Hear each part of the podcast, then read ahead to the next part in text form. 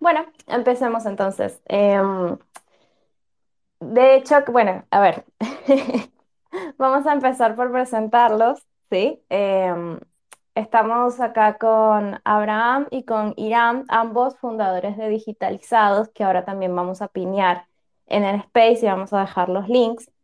Em, Digitalizados es, bueno, una comunidad que se está dedicando a educar y a aprender sobre cripto, eh, el mundo web 3, el metaverso y todos estos temas de este mundito nuevo que está cada vez teniendo más fuerza, ¿no? Em, Abraham es un emprendedor, está aprendiendo sobre Solidity, un lenguaje que, si no me equivoco, funciona para la blockchain de Ethereum, un lenguaje de programación, eh, lo cual me parece bastante interesante. Y Irán eh, por lo que descubrí me- que me llamó la atención, eres nutricionista, ¿cierto? Sí, eso es lo que ando estudiando, aunque no tiene nada que ver con lo de la web 3.0, pero es más que nada lo que me gusta a mí personalmente. Está bueno, me gustó porque, bueno, a ver, eh, aunque no tenga nada que ver, siempre está bueno saber cosas que ya son intereses más de la persona, ¿no? Y en cuanto a Web3, bueno, también eres eh, acá un fan como todos del mundo Web3 y el metaverso. No sé si hay algo que quieran agregar eh, sobre ustedes, sobre digitalizados. Ah, estuvo muy bien, estuvo muy bien, Blas. Buen, buena aplicación de la Es, investigación. es mi... Estuvo bien, sí. Sí, 10 de 10. Un aplauso. Uh. Sí, ya nomás agregaría que pues aquí andamos en el Space, cualquier duda que tengan o inquietud, pues nos especializamos en difundir y hacer los temas cripto lo más simple posibles para generar adopción y una educación entendible. Eh, digitalizados, pues como dijo Blas, una comunidad para aprender de Web3. Tenemos un podcast, lo pueden escuchar en YouTube y Spotify, de preferencia en YouTube, que es donde más ganitas le metemos. Eh, se pueden ir a suscribir, que ahí vamos a estar subiendo nuevos contenidos, tutoriales, noticias, explicaciones de conceptos y más cosas que nos vaya pidiendo la comunidad. Y pues nada, aquí andamos para empezarlas. Excelente, excelente. Bueno, entonces, eh, me gustaría, si quieren, que la primera pregunta sea, sobre todo porque es algo que me llama la atención, eh, ¿cuál es el objetivo o la visión que tienen con digitalizados? O sea, ¿qué tienen pensado hacer más adelante o si simplemente tienen pensado continuar a largo plazo con este tema de podcast, YouTube, edu- educación? Mira, ahora sí que la visión que establecimos, o por lo menos la misión, es generar una comunidad que traiga progreso al mundo con Web3, porque pues al final estas son tecnologías que pueden ayudar mucho y si educamos a gente que la sepa aplicar de una manera interesante y útil, pues podemos traer una, un significante avance, ¿no? O sea, no, más que por nosotros, por la comunidad que podamos ayudar. Eso y pues tenemos pensado hacer lo que sea necesario dependiendo del mercado, ¿sabes? O sea, no nos vamos a cerrar a solo esto, esto y esto. Si hay como que un carril que seguir, pero si de repente el mercado dice, ok, esta cosa funcionaría que la hicieran, pues la, la hacemos. Y si se conecta con nuestros objetivos en digitalizados, pues sin problema, adelante, la hacemos y, y listo. Sí, también tenemos ahí un proyectillo de querer crear unos cursos que sean de fácil entendimiento, pero también de mucho valor, porque es cierto que hay muchos cursos en el internet que los puedes buscar ahorita mismo. Normalmente te viene antes, cuando lo vas a comprar el curso, te viene el temario y es literalmente copiar y pegar cada uno de los temas, te salen en Google. Y eh, lo que queremos hacer con esos cursos que estamos desarrollando es que, aparte que sean económicos, porque ahora que lo estuvimos viendo como que económico para la gente cripto son 800 dólares y obviamente en Latinoamérica eso no sale viable eh, los queremos hacer económicos sí con información que sí se pueda, que sea de mucho valor y no solamente sea un copy-paste de Google. Entonces, es una visión un poquito más a futuro que lo que dijo Abraham. Sí, y, y agregando eso, en el tema económico, eh, ahí quiero agregar que, o sea, la idea es hacer accesible todo, iterar el modelo de negocio para a lo mejor financiar los cursos con, con promoción de empresas y que la empresa de cursos o low cost. El punto es que sea accesible para todo público, para que todos puedan aprender de esto y pues obviamente nosotros tener para comprar las tortillas también. Sí, bueno, es, eso es importante, ¿no? Poder crear algo que monetice para poder alargarlo en el tiempo y cada vez mejorarlo. Me gusta que eh, tienen una mentalidad muy abierta a qué es lo que va a pasar en el futuro y cómo podemos sumarnos, ¿no? A ese cambio, que se complementa muchísimo con todo lo que está pasando. Es todo nuevo, estamos todos aprendiendo. Entonces, ¿qué va a pasar de aquí a, a tres meses, por ejemplo, que está pasando todo tan rápido? No lo sabemos, entonces está muy bueno que puedan mantener como esa, esa idea o ese objetivo de ir educando y también atentos, ¿no? A todo. La verdad que el proyecto está muy bueno. Eh, yo he escuchado un par de podcasts y me están muy, muy interesantes, la verdad. Me gusta cómo se manejan y, y me gustaría saber cómo eh, se creó este proyecto, si lo crearon entre ustedes dos así un día de la nada, cómo, cómo se, cómo se juntaron los dos para, para hacer esto. Mira, está chistoso. ¿Quieres la historia larga o la historia resumida? No, no, acá la, la larga, por favor. La larga, la larga Ok, y. Mira, pues para, eh, eh, voy a empezar por el, la parte de en medio y para irme después al principio. Así como, spoiler, antes de digitalizados no tenían nada que ver con lo que es ahorita. Para Como que se den el contexto, ajá, como Star Wars o Rápido y Furioso, por así, para que se den una idea. Antes era, teníamos una plataforma en desarrollo para eh, live stream de e-commerce. Entonces, nada que ver con lo que es ahorita. Pero bueno, esa plataforma surgió porque, pues bueno, pandemia, tiempos difíciles, buscar oportunidades, ¿no? Después de ya mucho desastre de la pandemia, pues un, otra persona aquí en, en el anterior proyecto que se llamaba The Bee, este, era mi programador, mi, mi cofundador de esa plataforma. Sí, se llamaba Elías, pero le decimos Chucky, porque se parece a Chucky, el jugador de fútbol, no el monito.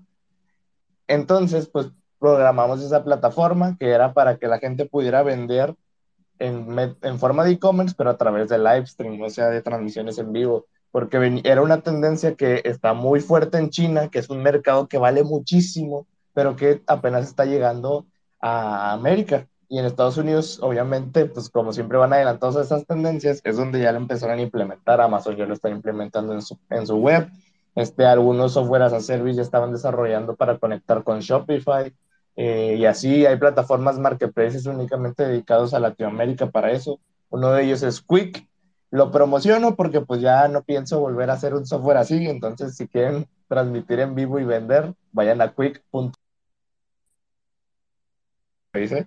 Y luego dijimos, bueno, ya no se pudo, o sea, ya hay mucha competencia en esto, pero que no hay competencia tanto en lo mismo, pero en vez de que sean productos, que sean productos digitales, software, ebooks, cursos, plantillas, entonces iteramos, ¿no? Y ahí fue cuando Iram ya era parte, era parte de aquí con nosotros en la creación de contenido, porque ahí fue cuando nació el podcast. El podcast nació porque íbamos a eh, hacer episodios relacionados con temas educativos o de tecnología que pudiéramos relacionar con la plataforma para llevar tráfico. Que al final, pues una cosa llega a la otra, la neta, o sea, solamente fluyendo y pues valió madre ese concepto, o sea, ya no lo tomamos y al final, este año, finales del año pasado, no recuerdo muy bien, fue cuando ya ahora sí ya iteramos e Irán y yo decidimos crear lo que ahorita es digitalizados.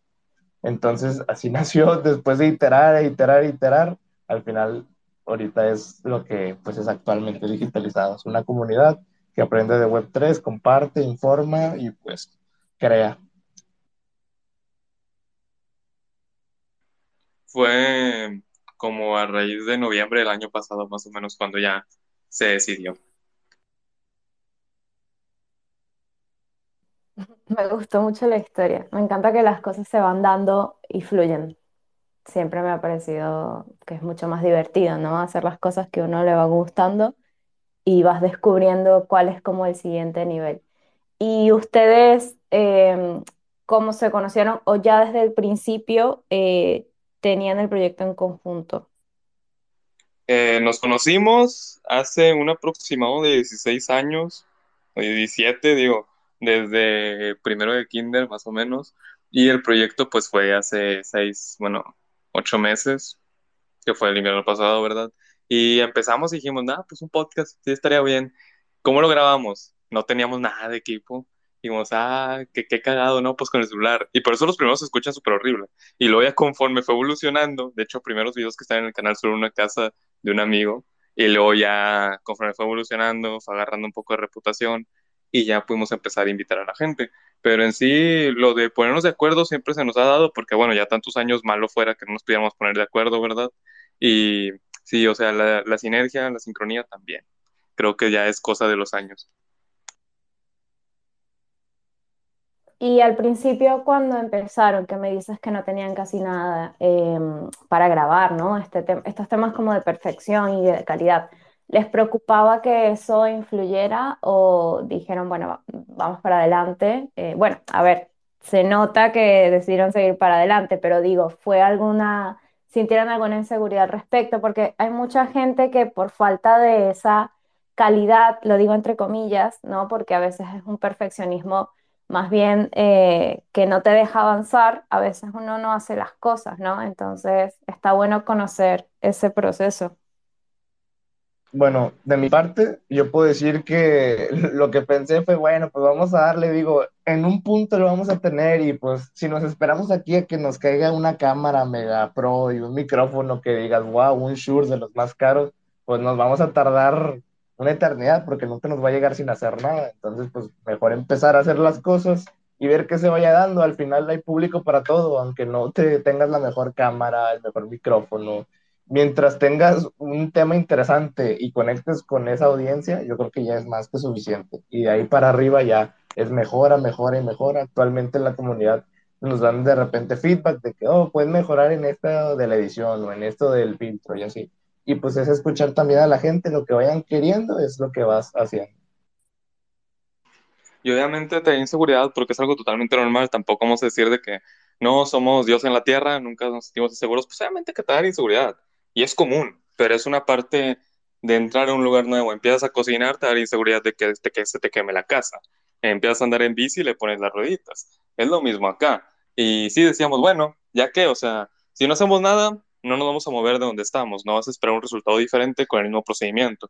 Entonces, ¿qué hicimos? Pues seguirle que poco a poco, conforme iba avanzando, pues obviamente notabas más errores, más errores, más errores y se tenía que ir puliendo cada vez más. Pero es parte, la inseguridad es normal. Ahora, si no hubiera inseguridad en el mundo, nos quedaríamos estancados y nadie avanzaría.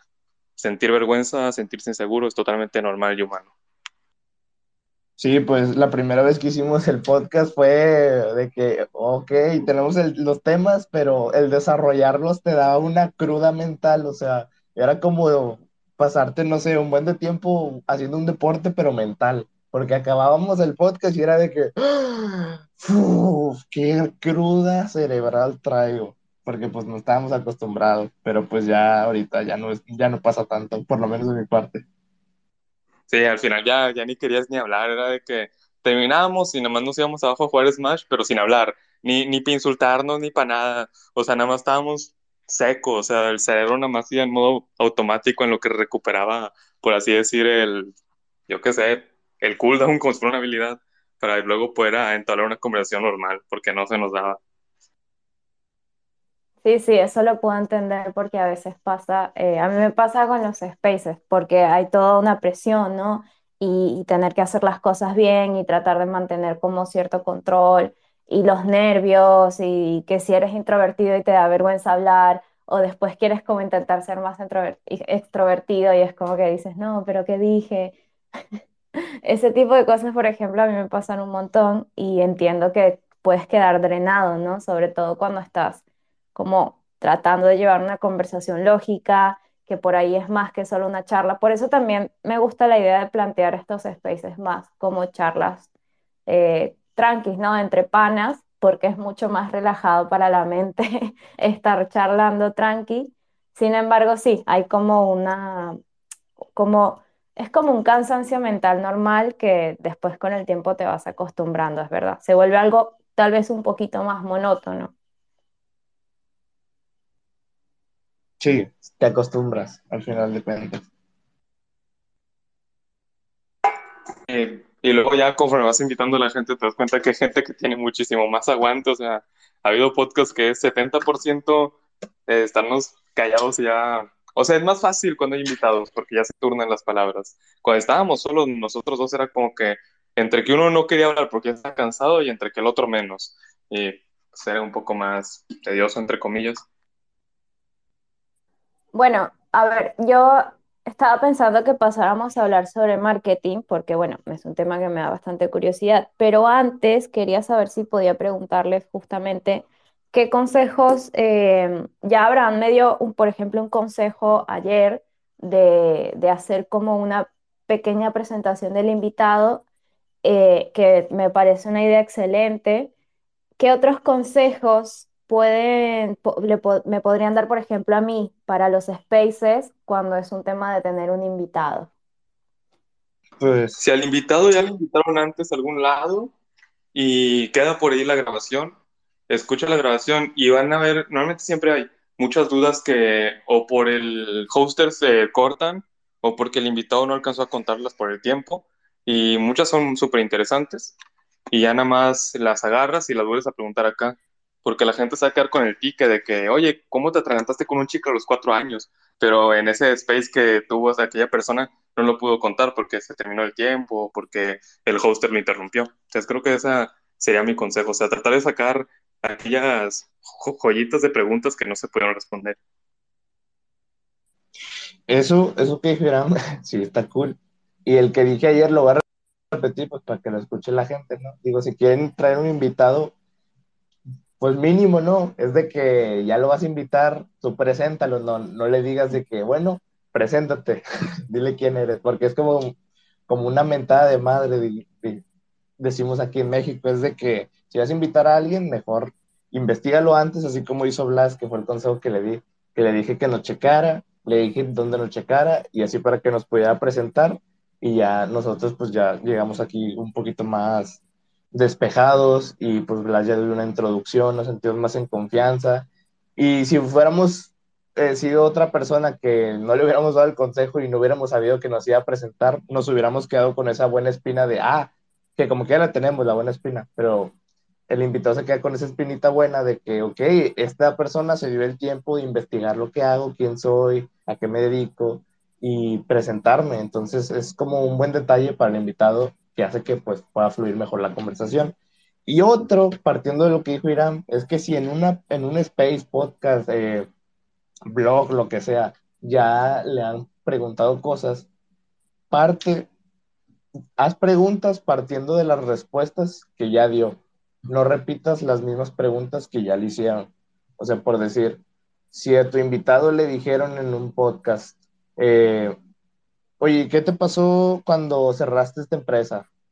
Y de que no, pues eh, tuve que decir a mi familia que no íbamos a tener que comer por tres años y así, o sea, bueno, como ya le preguntaron eso, tú parte de la respuesta que dio esa persona, así dijo, no, pues le dije que íbamos a a no comer en tres años. Entonces tú dile, cuando les dijiste que no iban a comer en tres años, ¿qué pasó en tu familia? Y así par partiste a crear una pregunta de una respuesta que ya había dado a una pregunta. Suena muy revuelto, pero a ver si me di a entender. Espero que sí.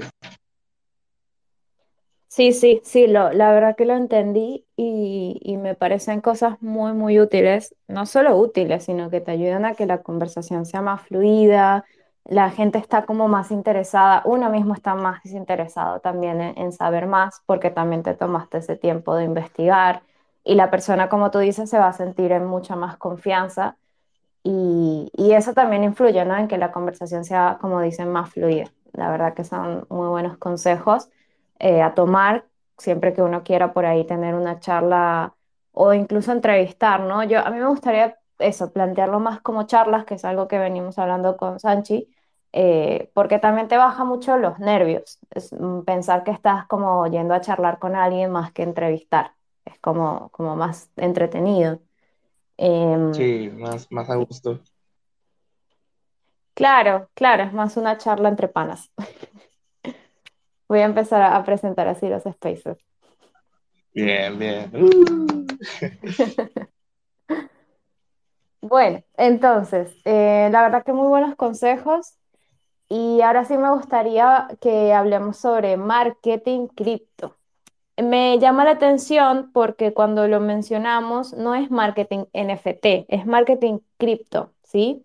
O sea, hay como una diferencia de que no estamos hablando solo de NFTs o simplemente eh, le decimos marketing cripto por, porque los NFTs son cripto o hay algo más ahí. Mira, yo le diría este marketing eh, blockchain, más que nada, porque al final de cuentas es lo que está en todas partes de, de los productos criptográficos, NFT y así. Pero la parte cripto suena más sexy y el marketing se trata de hacer las cosas sexy. Entonces, marketing cripto es perfecto para eso. Estoy súper de acuerdo, tiene todo el sentido del mundo. La verdad que sí. Y cómo, a ver, eh, esto, por ejemplo, del marketing, ¿es algún curso, ustedes dan algún curso de marketing con digitalizados o es un interés personal? Es un interés personal más que nada por el momento. Obviamente en, en futuro sí que nos gustaría hacer un curso, pero creo que ya sería un curso de los ultimitos en el caso de hacer una serie de cursos porque creo que primero pues tendremos que saber cómo crear el producto y luego ya cómo hacer todo el proceso de marketing. Pero sí, o sea, al menos por mi parte, y creo que también parte del equipo, estamos interesados en un futuro crear un curso de marketing eh, cripto. Pero por el momento simplemente es cosa personal.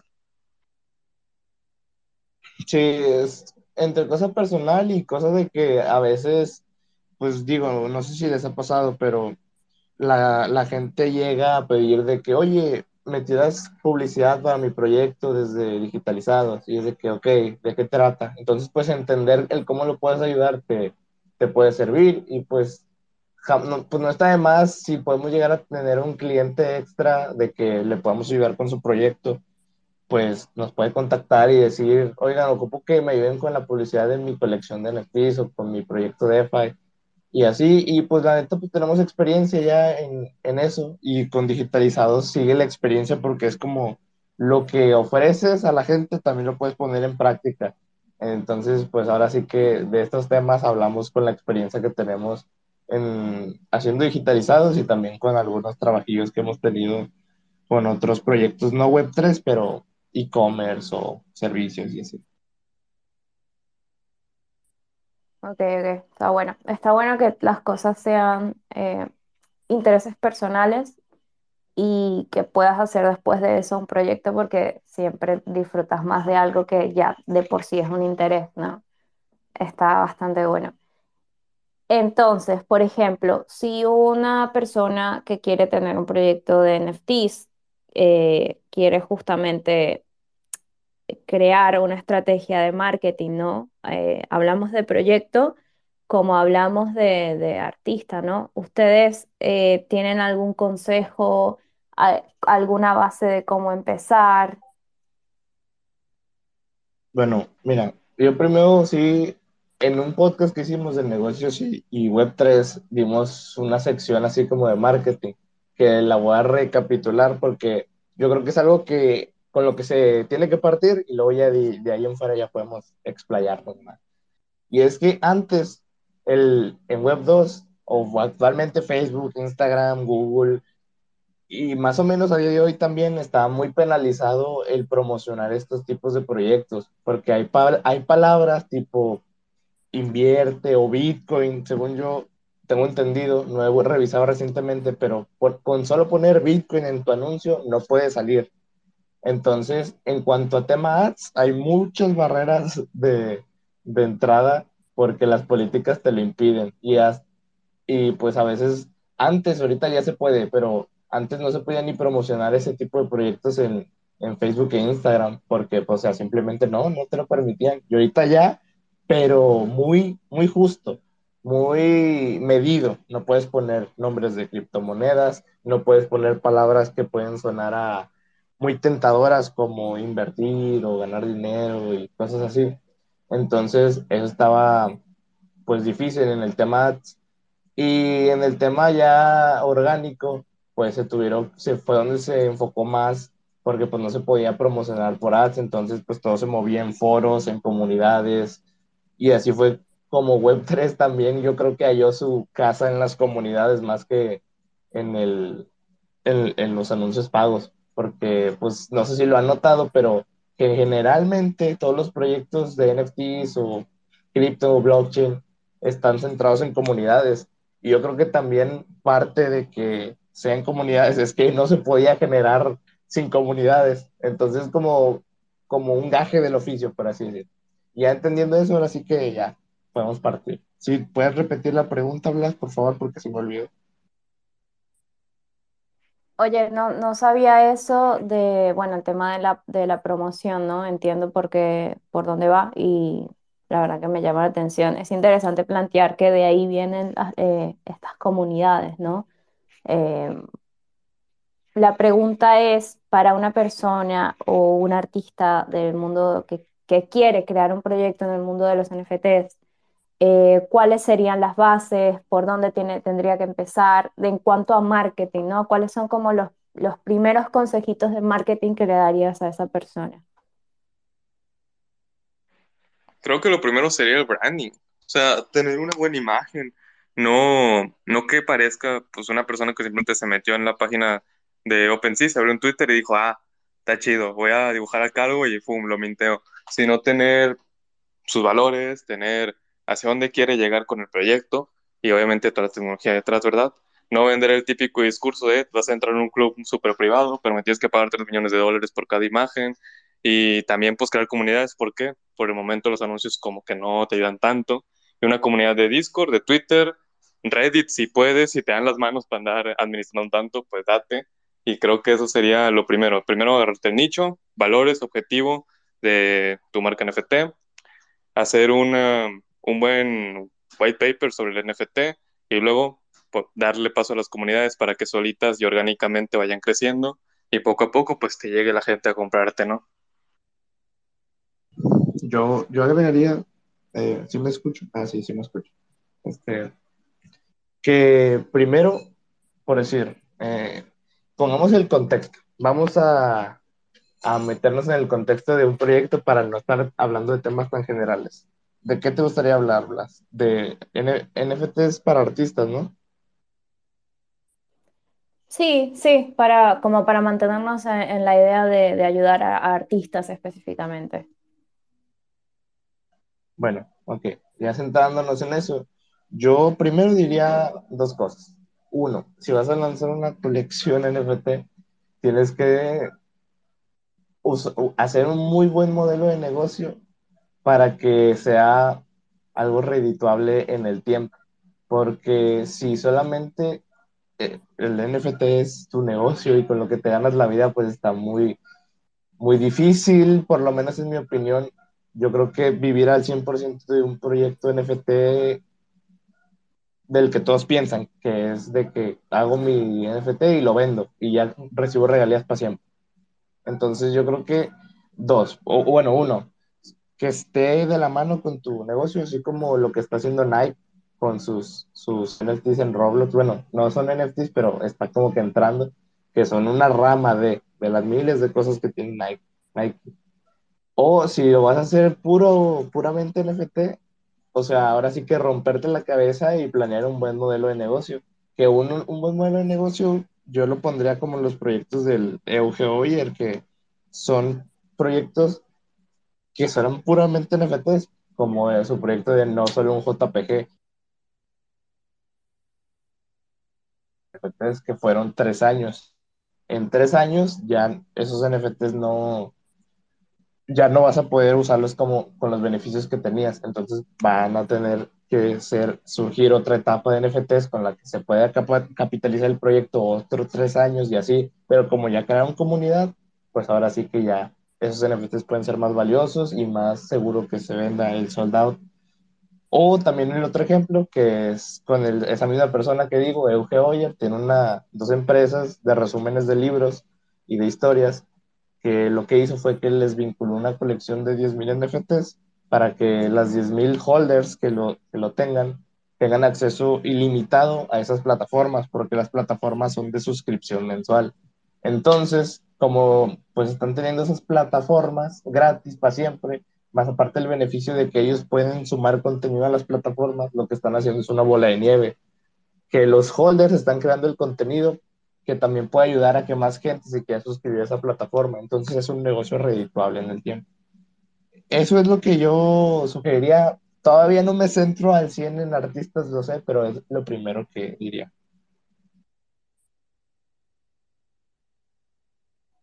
Ahí va. Eh, Sanchi levantó la manito, habla nomás. Hola, Eh, ¿me escuchan? Sí. Sí, Sí, perfecto. Sanchi, te escuchamos. Este, yo quería preguntar, porque hay gente que ha hecho colecciones, por ejemplo, como, como Euge que comentás. Muchas de estas personas este, ya tenían una audiencia de antes, ya eran, este, tenían su, como sus canales, ya eran conocidos, tienen sus suscriptores. Entonces siento que para esas personas es como más fácil porque ya tienen una audiencia a la que venderle. Pero mm, muchos de nosotros estamos empezando como desde cero y, mm, y entonces cómo, cómo hacer para dar ese paso, ¿no? Cómo, cómo conseguir a esa gente si no la tenías de antes. Porque claro, Euge, no sé hace cuántos años que está en esto, pero, pero pienso que hace, hace bastantes, ¿no? Y si Sí, no, si, lleva rato. claro, entonces, si, no sé, si no querés estar siete años creando contenido antes de poder sacar un modelo de negocio, ¿qué, qué se puede hacer al respecto? Pues mira, en tema artistas, lo que yo sé por Candy, Candy es una artista de, de Tabasco, aquí en México, eh, que es popular en el nicho de arte NFT. Lo que nos dijo en un podcast fue que hay de dos, o sea, que puedes combinar aprender ads y empezar a llevar tráfico a tu perfil del canal donde lo hayas, pues ahora sí que decidido, porque bueno, ahora sí rápido, ¿no? Estableces objetivos de lo que quieres lograr, al público al que le quieres llegar, en qué canal está ese público y ya dependiendo del canal donde esté ese público, es donde Candy recomienda lanzar esos ads para llevarle tráfico a tu perfil. Y luego, esa es una manera. Otra, también tuvimos una invitada que se llama BJ del BJ, Alma, de BJ Delirio. Hace poquito eh, estuvo en la convención de Nueva York de NFTs, no sé si la vieron en los, en los tweets. Eh, bueno, ella lo que nos comentó fue que tiene varias comunidades que lo que hace es ayudar a artistas. Uno es la NFTería, algo así, NFTería, y hay otra que no recuerdo el nombre, pero ambas son cuentas, comunidades donde los artistas son reposteados y toda la comunidad puede ver sus obras y pues ahí encuentran algunos que otros coleccionistas. Entonces, esas son dos cosas que pues yo puedo recomendar en base a lo que otras personas ya han hecho de los invitados que hemos tenido, porque pues ellos no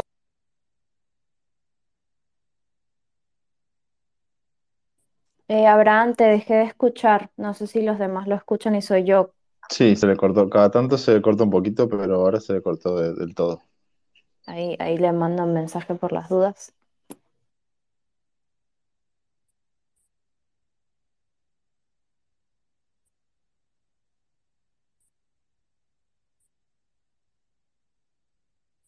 Sí, a- aprovecho para comentar que si alguien... hola. Hola, ahí, ahí volviste. Hola, decir que hola. si, si alguien quiere subir a hacer una pregunta o charlar de algo, que puede solicitarlo.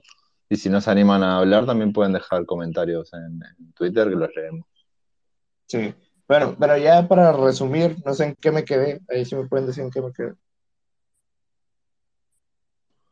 Eh, dijiste lo de Candy, ¿no? Los, los consejos de Candy. Eh, y luego empezaste a hablar de, de algo y se cortó. Híjole. Bueno, en resumen, este, depende mucho. Dep- depende mucho tus recursos, depende mucho la estrategia que quieras hacer. Pero en sí son dos cosas. Eh, apalancarte de las comunidades que ya existen para ir creando la tuya y llevar tráfico pagado a tus, a tus canales, ya sea tu grupo de Telegram, Discord o tu perfil del canal donde hayas establecido, que normalmente es Twitter o Instagram, porque pues donde se pueden mostrar los trabajos. Entonces, esas cosas en resumen, pero pues ahí, si alguien tiene preguntas más específicas, que sería cool, pues ya podemos ir respondiendo.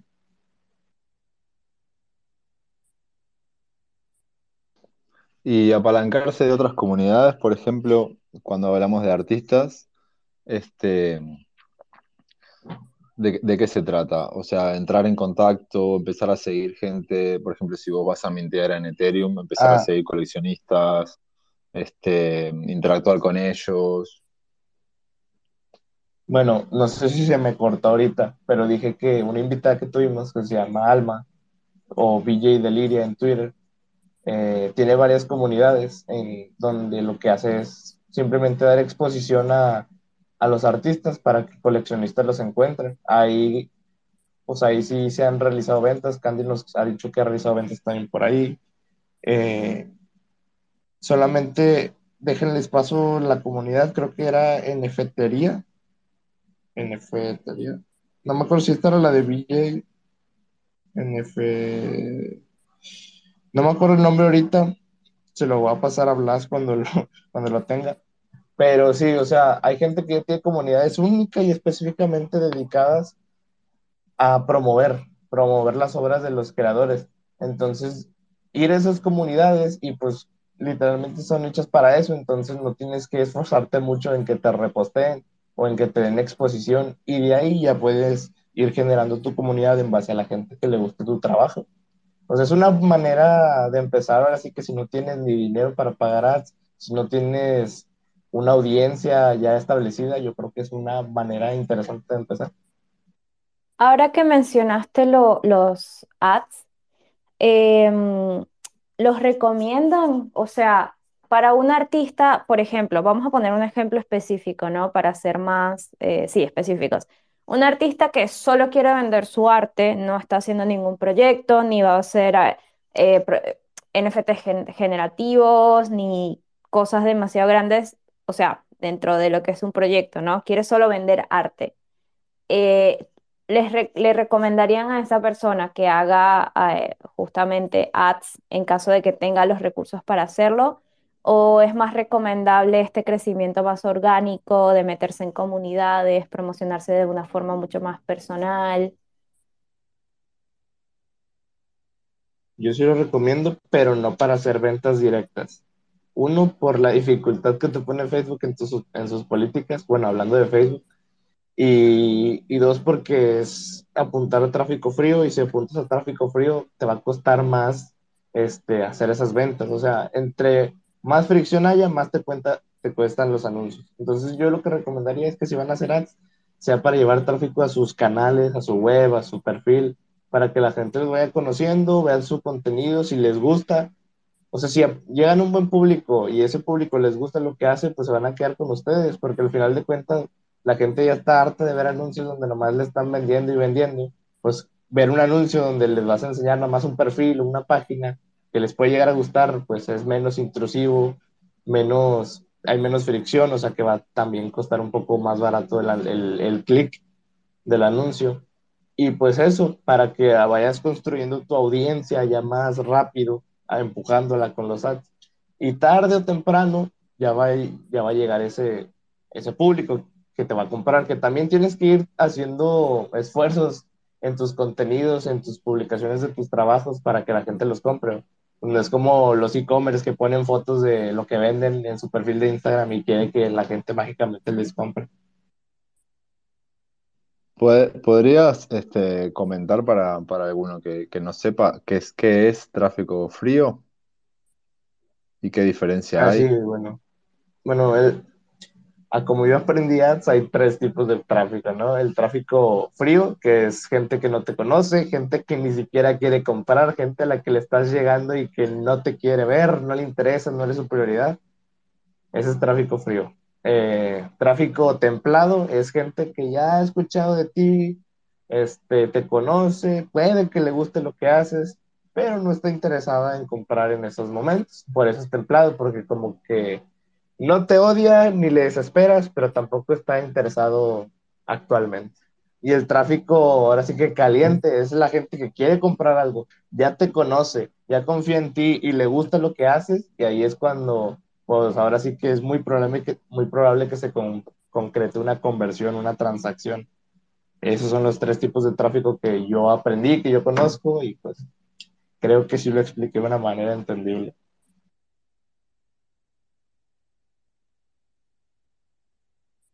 Sí, sí, súper bien explicado, la verdad.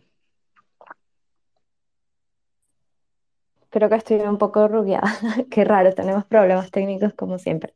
Em, a ver, bastante interesante, la verdad. Recordarles a los que están por acá escuchando que si quieren subir a hacer preguntas, aportes o también dejarlas en, en Twitter, adelante, acá estamos para escucharles.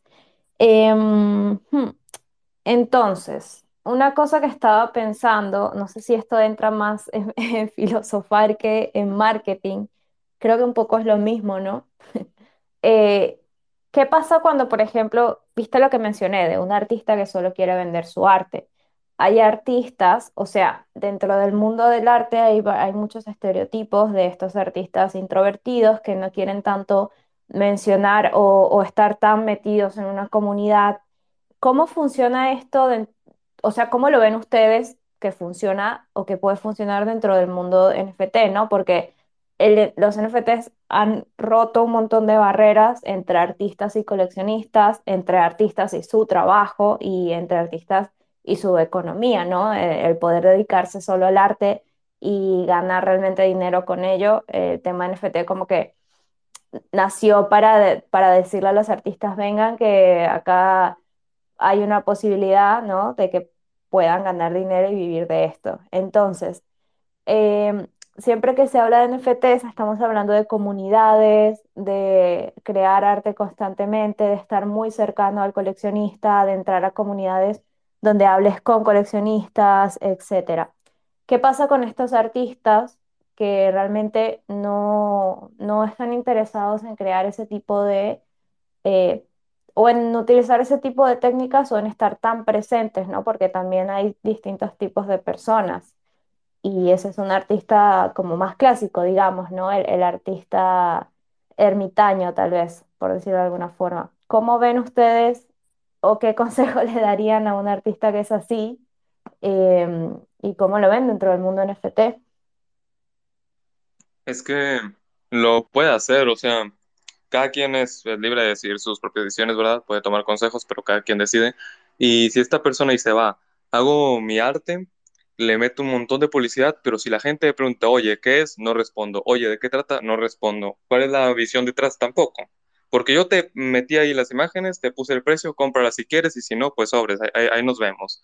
Entonces es libre de hacerlo, pero lo más probable es que nadie le vaya a comprar porque puede bombardear por todos lados de publicidad, pero para hacer una buena publicidad tiene que tener un buen speech, tiene que haber un buen detrás de, y para que ese detrás de, pues se quiera o no, tal vez el tipo puede, puede estar no dentro del proyecto, pero capaz si le pagó a alguien para diseñar el white paper, para diseñar el speech, entonces el artista terminó siendo como que la cabeza de su propia compañía, que está diseñando su propio speech, su propio corazón ficticio del proyecto, porque lo único que quiere es dinero, al fin y al cabo porque si en verdad se quisiera conocer, pues el, el artista exuberante, el artista pues grosso, ¿no? Va a andar que la gente sepa lo que él siente, que se siente identificada, que sienta cierta empatía con los valores y el sistema que está llevando con cada imagen que están comprando, pero de que puede hacer solamente para vender, lo puede hacer. De que le vaya a salir bien, ahí estamos hablando una diferente jugada.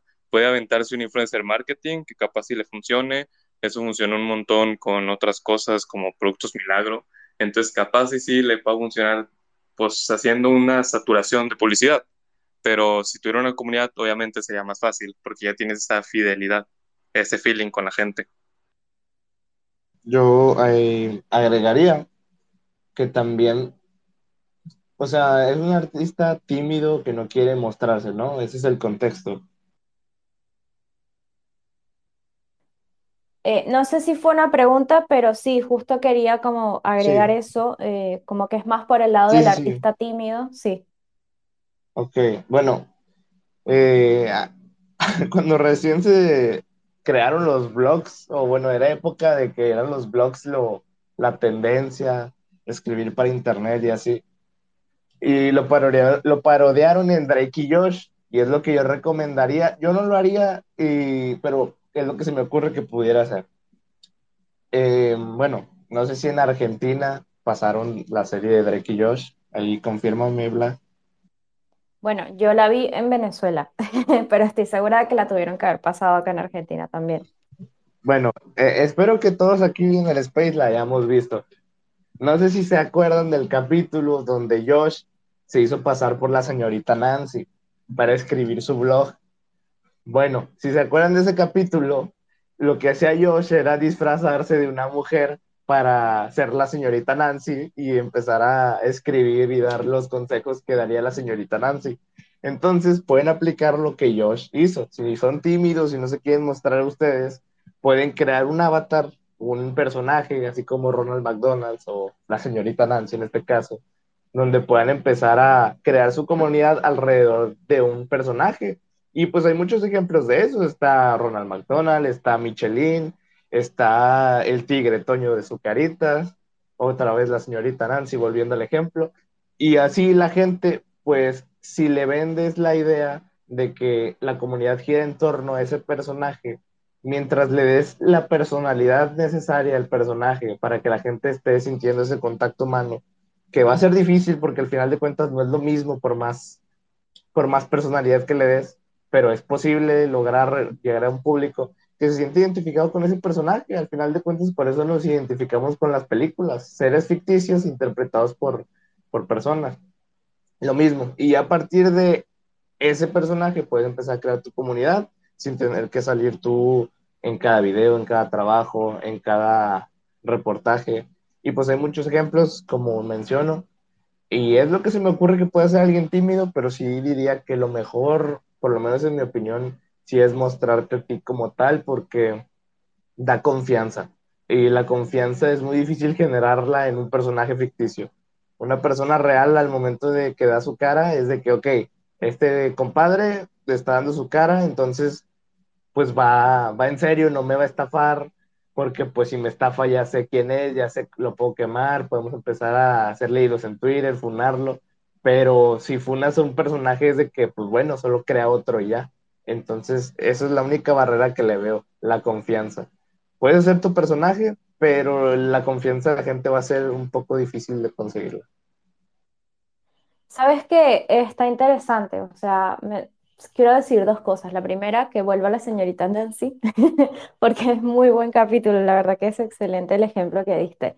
Em, y estaba pensando que eso también es un poco como un acto psicomágico, ¿no? O sea, esta terapia de, entrar en un personaje que es totalmente distinto a ti y capaz ya estamos entrando en temas medio raros, pero está bueno como ese experimento de, ok, yo sé que soy una persona tímida, que no me, no, que tal vez te genera como inseguridades involucrarte en una comunidad, pero a lo mejor este personaje que es como un alter ego, resulta que lo disfruta demasiado y descubres una parte tuya que sin ser tuya, por decirlo de alguna forma, porque es un personaje, sí, eh, al final termina siendo parte ¿no? de, de, esa persona que está creando ese personaje.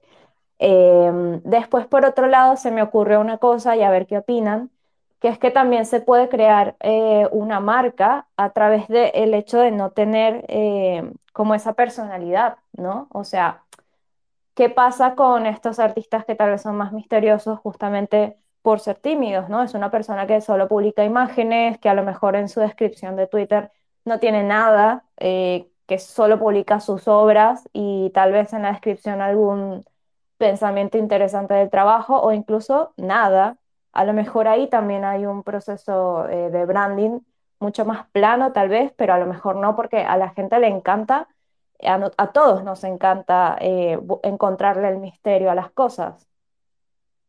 Sí podría funcionar, pues está en Twitter este Cypher, no sé si lo conozcan, un arroba Cypher y unos números que no me acuerdo cuáles son, y tiene una foto de un hombre encapuchado con el fondo morado. O sea, es lo que hace él, su branding es eso. Es, déjate lo busco. Cypher. arroba Cypher, C-Y-P-H-E-R 2140. Su branding se basa en eso, o sea, es una persona que no muestra su cara, pone sus opiniones en Twitter, porque sigue mucho la filosofía de cyberpunk, de los cyberpunk, que es básicamente pues la privacidad, defenderla y todo, ¿no?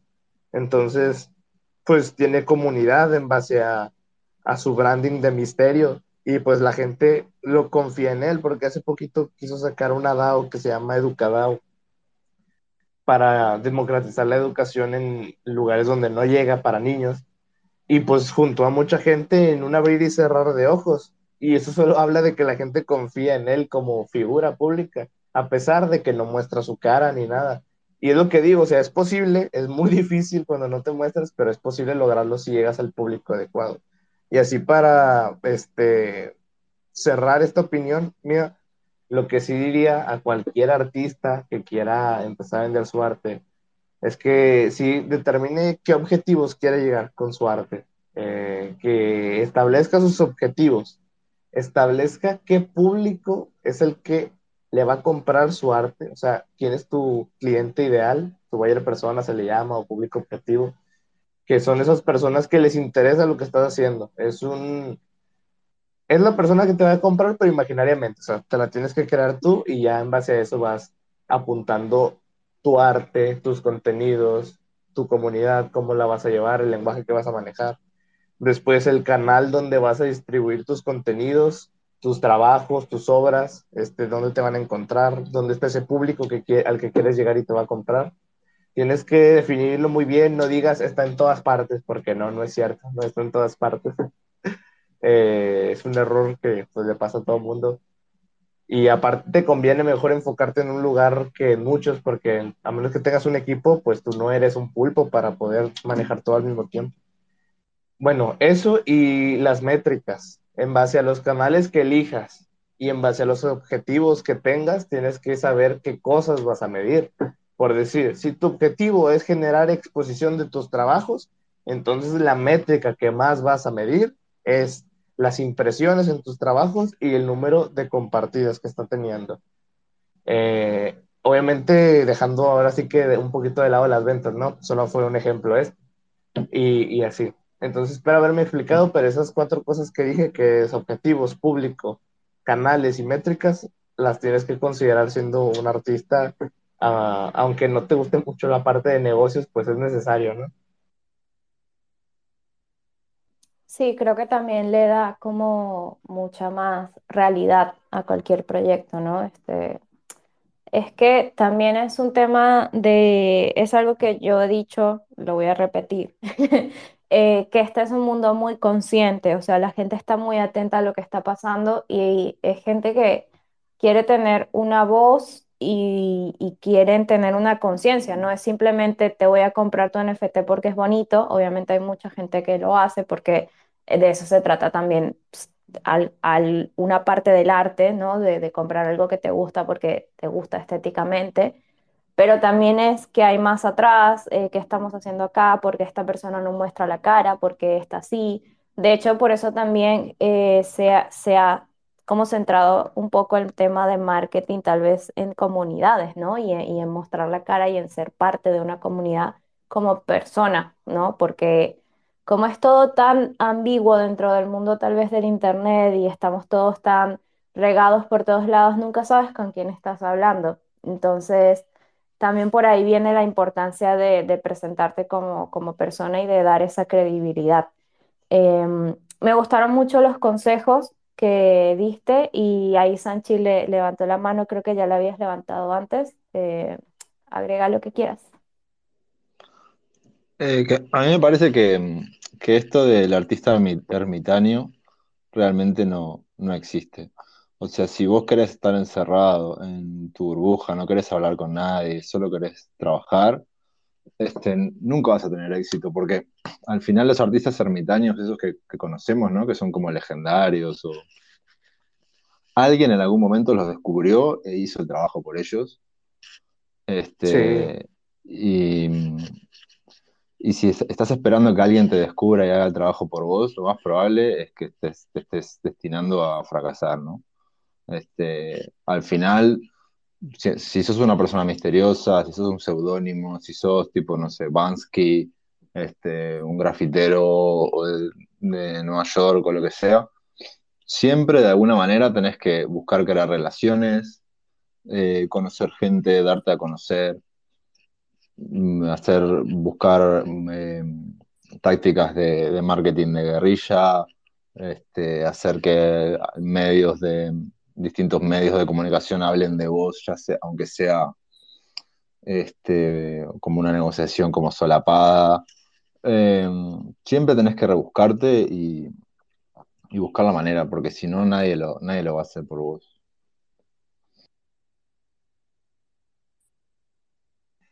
Concuerdo, concuerdo.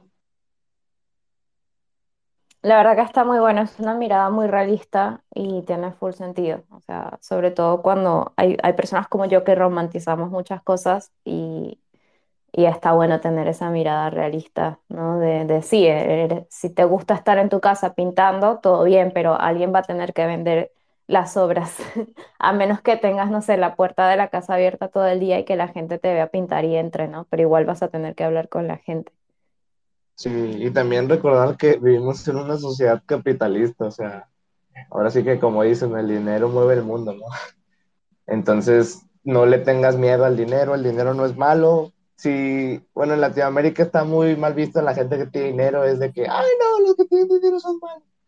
Entonces, nada más es de que el dinero es un medio, madre, te puede dar felicidad, te puede dar tristeza, te puede dar lo que puedas generar con ese medio.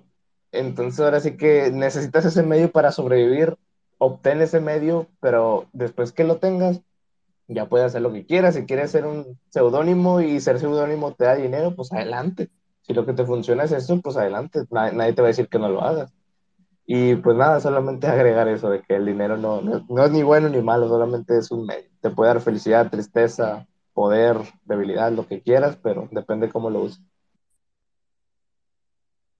Totalmente de acuerdo, totalmente de acuerdo. Muy, muy bueno, la verdad, hacer ese comentario. Me gustó y me gustó que estamos hablando de cripto y uno, eh, perdón, de marketing y uno piensa, bueno, es, es un tema de marcas y tal, pero al final también es un tema de dinero, ¿no? El marketing es como venderte, entonces, o como vender algo. Y, está bueno perder ese miedo a querer tener dinero o a querer tener eh, ventas, es importante. Bueno, eh, llegamos a, ya hicimos una hora de Space, la verdad que se me pasó súper rápido y quería saber si ustedes querían estar un rato más y así charlamos un poco de, de novedades y noticias que hayan escuchado que, que crean que están interesantes. ¿Les parece? Sí, sí, sí, yo sí, yo, yo pues sí, Sí, está bien. Yo a lo que antes haría, a lo mejor antes de ir a las noticias, es, es que si alguien de los que están en el space tiene alguna duda, pues se suba, ¿no? Para que la pregunte, porque, o sea, ahorita hablamos de temas muy generales, pero en sí cada caso es un mundo, ¿no? O sea, no todo va a funcionar como una regla. Hay cosas que son cosas de donde se parte para tomar una estrategia, pero no es para todos la misma estrategia. Cada caso es un mundo, entonces si tienen alguna duda de su caso o lo que quieran, pues pregunten y aquí respondemos antes de pasar a noticias.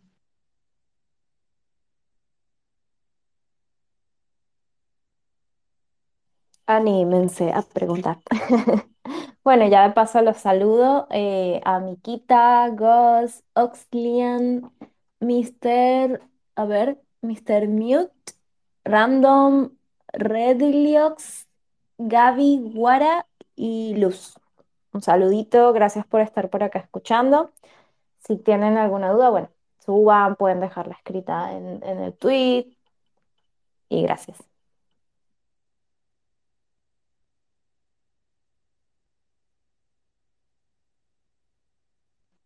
Bueno, creo que no hubo dudas. Me voy a, me voy a descargar sonidos de, de gente, ¿viste? O aplausos o esas risas que sonaban en, en Friends, algo así.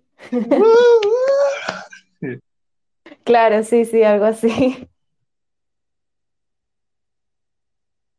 Bueno, entonces, pues por lo que veo nadie quiere preguntar nada, entonces pues sí, Blas, adelante, seguimos. Bueno, eso es porque se explican muy bien, chicos. Así que felicitaciones y un aplauso para ustedes. Muy bien, gracias, gracias, obviamente. Eh, sí, bueno, le quería pasar como a esta eh, sección, ¿no? de, de noticias, em, porque bueno, realmente casi nunca hablamos, siempre la idea es estar actualizados, pero casi nunca hablamos de cuáles son como las últimas cosas que por ahí han pasado. Eh, yo soy muy mala para estar actualizada en el mundo en general. Nunca me entero, por ejemplo, de los feriados. eh, y a veces voy a salgo y tengo que comprar algo y está todo cerrado. Entonces, está bueno saber que hay personas acá que están atentas a lo que está pasando actualmente. Y pues eso, ¿qué noticia por ahí han escuchado o, o saben que sea algo como súper, bueno, interesante o que quieran contar? Bueno, eh, Iram, tú empiezas.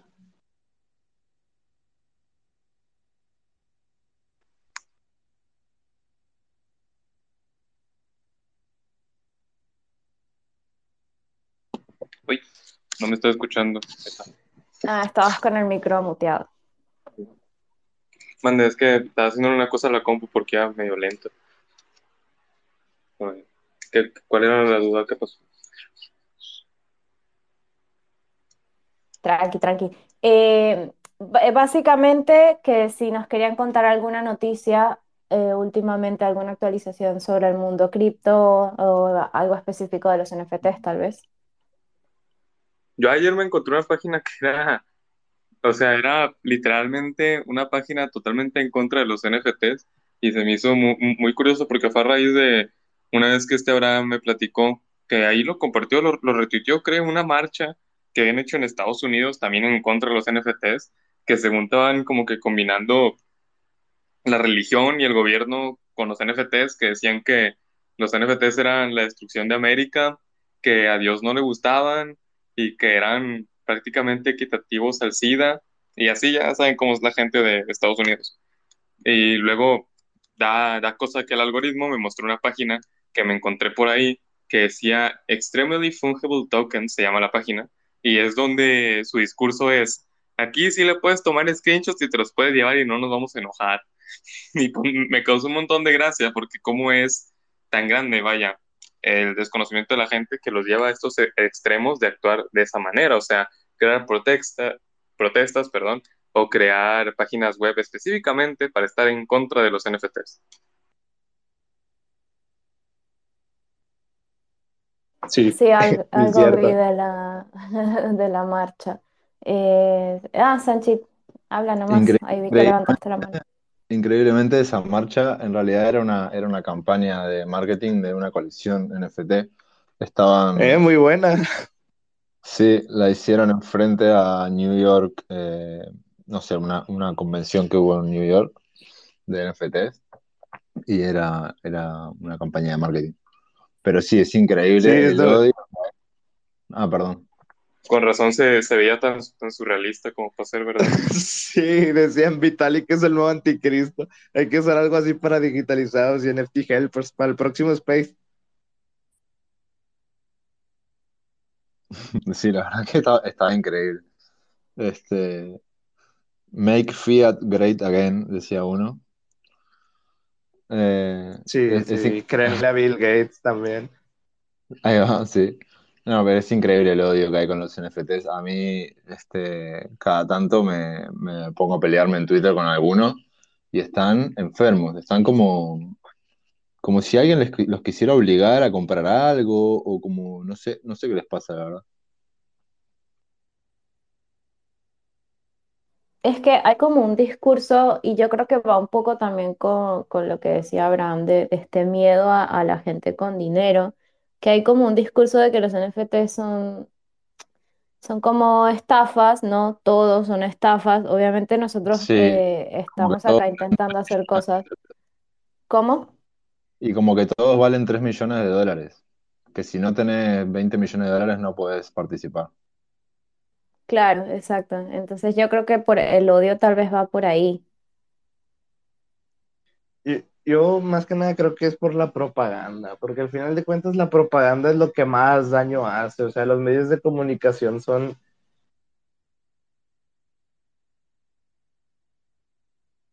Abraham se, se Te cortó. rubiaste, Abraham. Está Pero sí, complicado es, Twitter. ver- es verdad lo que dice la propaganda, sí, este, viste que los medios de comunicación sacan cualquier, cualquier titular ahí para, para generar conflicto, ¿no? Porque al final eso es lo que más vende. Este, sacan el titular diciendo, se vendió esto por 40 millones de dólares.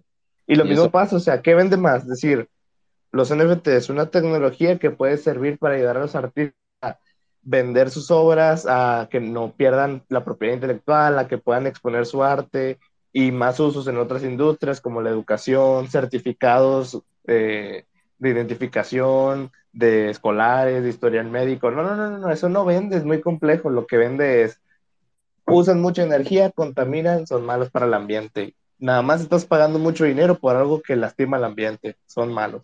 Entonces, pues, es un factor. La propaganda hace daño, no la escuchen, por favor. Siempre investiguen y cuestionen.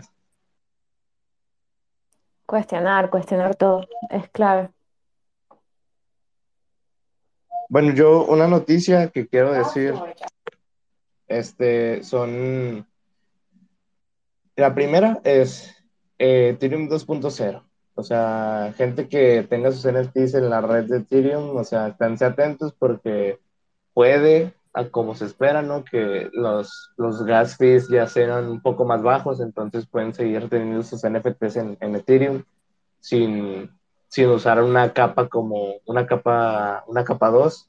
O sea, con la pura Ethereum pueden tener sus NFT, todo chido, porque los costos de transacción van a ser más bajos, o es lo que se espera al, al, al merge, a la fusión de Proof of Work con Proof of Stake. Así en resumen, para que lo comprendan, eh, lo voy a explicar como si fuera para gente que no sabe nada, pero yo sé que ustedes sí saben por algo estar en este space. Es de que Ethereum está ahorita con el modelo de Proof of Work, que es básicamente donde están los mineros. O sea, se usa el hardware y todo para poder generar eh, los, los Ethers. Pero van a cambiar al Proof of Stake, que el Proof of Stake es una red que consume menos energía y es más escalable. Simplificándolo. Ahorita ya hicieron las pruebas de esa fusión del Proof of Work en Proof of Stake, pero en sus redes de pruebas. La red Dropsten, que es la red Proof of Work, y la red Beacon, que es la red Proof of, Proof of Stake. Ya hicieron la fusión y salió bien, no se ha destruido el código, no ha pasado nada malo, por lo menos de lo que han informado los programadores y los medios. Este, entonces, significa que solamente van a seguir evaluando los comportamientos de, la red, de las redes de pruebas ya fusionadas para ahora sí ya dar los detalles finales y a lo mejor este año concretar el merge en la red principal. Y ahora sí ya Ethereum diría adiós a la minería y hola al staking. Se van a ocupar 32 Ethers para poder hacer staking en Ethereum. Eh, yo no tengo 32 Ethers, pero si tú tienes 32 Ethers, pues puedes hacer staking y ser un validador de, de Ethereum. Entonces, eso, eso es lo que yo menciono de primeras y de segunda, más que una noticia, es una recomendación para la gente que haga NFTs y es que pueden revisar páginas como pulse.finance o eh, también pueden revisar en CoinMarketCap los proyectos que van a ser lanzados, las ICO, porque son proyectos a veces que ayudan a la comunidad de NFT. Hace poquito, bueno, hace poquito ya unos meses salió una plataforma que se llamaba eh, Notable, que era NFTs con contenido desbloqueable exclusivo para eso y exclusivo para la gente que sea aprobada, algo así como en Foundation.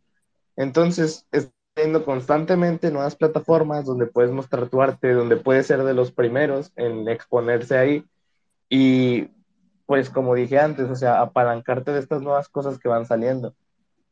Te puedes ir a CoinMarketCap en la zona de ICOs, eh, o en pools.finance y en muchas launchpad que existen, que son donde se ponen esos proyectos o estos nuevos softwares de NFTs. Y si eres un programador y aparte un artista, pues yo creo que te puedes basar mucho en esos proyectos para hacer eh, un proyecto, pero específicamente para Latinoamérica. O sea, hay muchas oportunidades en tema de desarrollo de softwares para NFTs. Entonces, eso es lo que quiero poner sobre la mesa.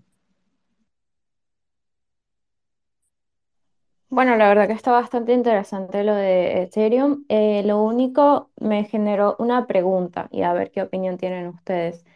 ¿Cómo creen que afecte eso eh, mm, con respecto justamente a las ventas de NFTs? Porque sabemos que se ha creado todo un ecosistema de sí, la gente en Ethereum te compra porque obviamente el precio del gas es alto, entonces si tú inviertes cierta cantidad de gas en mintear un NFT, eso te da también cierta credibilidad. Es una conversación que yo he escuchado repetidas veces en, distintas conversaciones de artistas Entonces me llama la atención, ¿no? Dentro de, este, de esta mejora que va a haber en Ethereum, que sabemos que es una mejora importante y estábamos esperándolo hace un montón, eh, ¿creen que eso afecte a este, este como pensamiento de que Ethereum era más credible?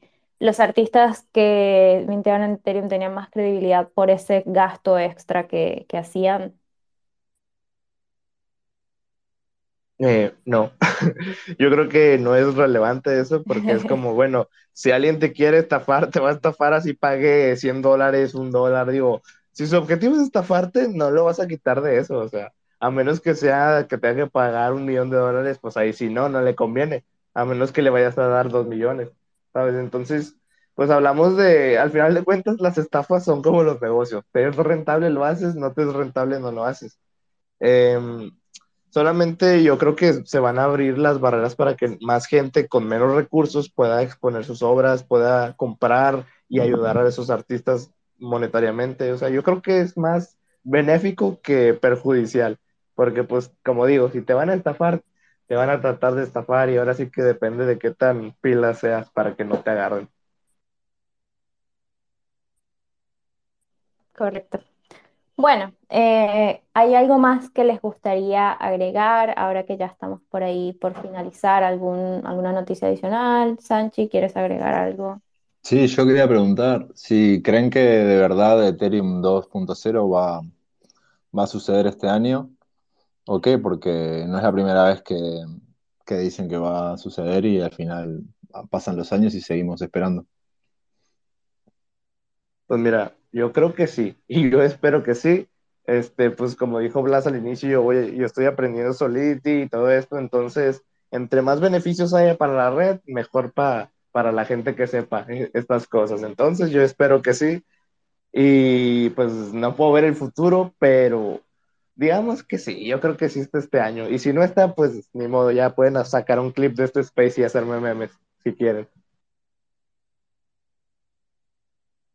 ¿Y, qué, y qué crees que vaya a pasar con el resto de las redes? Porque la gran mayoría de redes que no son Ethereum se basan justamente en eh, esa propuesta de valor de Ethereum es muy lenta, Ethereum es muy cara, nosotros somos más rápidos y somos más baratos.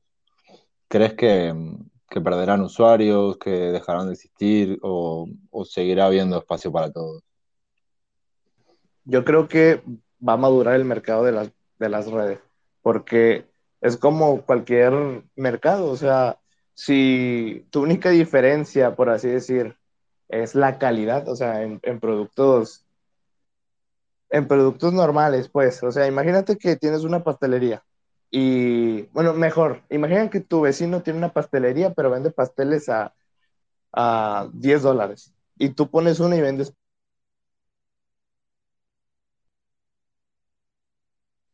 Te cortaste. bye bye. Ah, ¿en qué me Dijiste quedé? que tu vecino pone una pastelería a 10 dólares y tú pones una a 8 dólares. Sí, o sea, si tu vecino pone una pastelería donde da los pasteles a 10 dólares y tú pones una para ganarle y quitarle al cliente, lo que haces es bajarle el precio y ya. Esa es tu única diferencia, no aportas nada más. Si el vecino puede permitirse bajarse al mismo precio que tú o hasta menos, pues adiós, muy buenas para ti. O sea, si tu única diferencia es el precio y eso, y no aportas algo más, alguna diferencia, pues adiós. Entonces yo creo que las redes que no se diferencien o que no aporten algo más van a decir bye bye, adiós, chao. Y las que se adapten y ofrezcan nuevas soluciones o cosas interesantes son las que van a permanecer. Pero al final de cuentas es como cualquier mercado, o sea, él es adaptarse, vencer y sobrevivir y mantenerse. Al final es escuchar a la gente que necesita.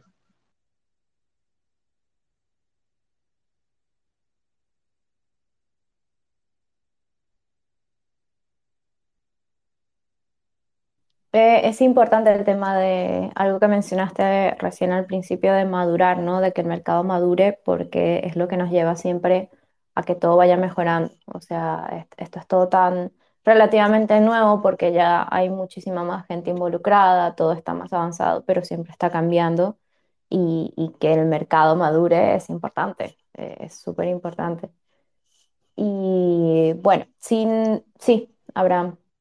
Y solo iba a decir que ya para finalizar, pues eh, creo que está fijado, ¿no? Un tweet de digitalizados del podcast de Candy o algo así.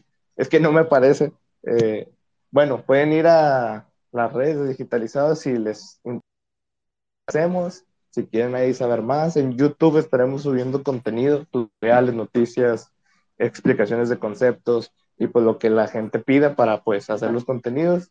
Eh, y pues nada, eso es todo. La idea es crecer en comunidad, construir esto juntos para que pues bueno, blockchain y cripto, web3, todo es muy colaborativo. La comunidad es algo importante para nosotros y si les podemos ayudar, pues aquí estamos. Cualquier duda que tengan nos pueden escribir por privado, por digitalizado. Y nada, muchas gracias, Blas, por el espacio. Ojalá podamos hacer otros. Sanchi, también un gusto platicar. Irán ahorita se, se bugueó, no puede hablar porque se, se le cayó todo. Entonces, pues yo sé que también se despediría de una buena manera, pero pues bueno. No, se entiende, se entiende. Gracias, gracias más bien por, por el esfuerzo, ¿no? Y por el tiempo que, que dedicaron a estar acá. Eh, sí, ahí está piñado, a ver, eh, está piñado un tuit de digitalizados y bueno, Ahora eso, estoy, pi- estoy cualquier, pineando esos otros. excelente. Bueno, eso, muchísimas gracias a ustedes de verdad por su tiempo y sí, ojalá que se repita. Eh, recuerda que también teníamos un podcast, ¿no? Con- conmigo hicieron ustedes un podcast que también a mí me gustó Ah, mucho, me sí, sentí muy cómoda. Eh, el de Villa y Beliria no lo he visto, pero me imagino que está muy bueno porque es una, es una persona muy, muy, muy genial de este, de este mundo, de esta comunidad y, y qué lindo que hicieron un, un podcast con ella, la verdad que lo, lo voy a ir a escuchar. Sí, ya, Y gente, escuchen el de sí, Blas, sí, está muy bueno también. Ahí por favor vayan a escucharlo y dejen un comentario de que sí me gustó, ah, los odio, o algo, lo que quieran. ninguna publicidad es mala, ¿no? Ni siquiera los comentarios negativos, más comentarios. Sí, bueno, se sienten feos, ¿no? pero al final ya te dan risa, ya. Cuando, cuando te diviertes, ya cualquier cosita te da risa. Pero bueno, muchas gracias, Blas. Ahí estamos al pendiente para cualquier otro space. Gracias a todos los que estuvieron. Mr. Mute, me gusta mucho tu foto, parece que es de Ben 10. Sé que no lo es, pero buena elección de foto. Gracias, gracias. Bueno, entonces hasta la próxima. Muchísimas gracias a todos por escuchar y eso, nos vemos en la próxima. Gracias, Iram, gracias, Sanchi, Abraham, Hasta luego, muchas gracias. later.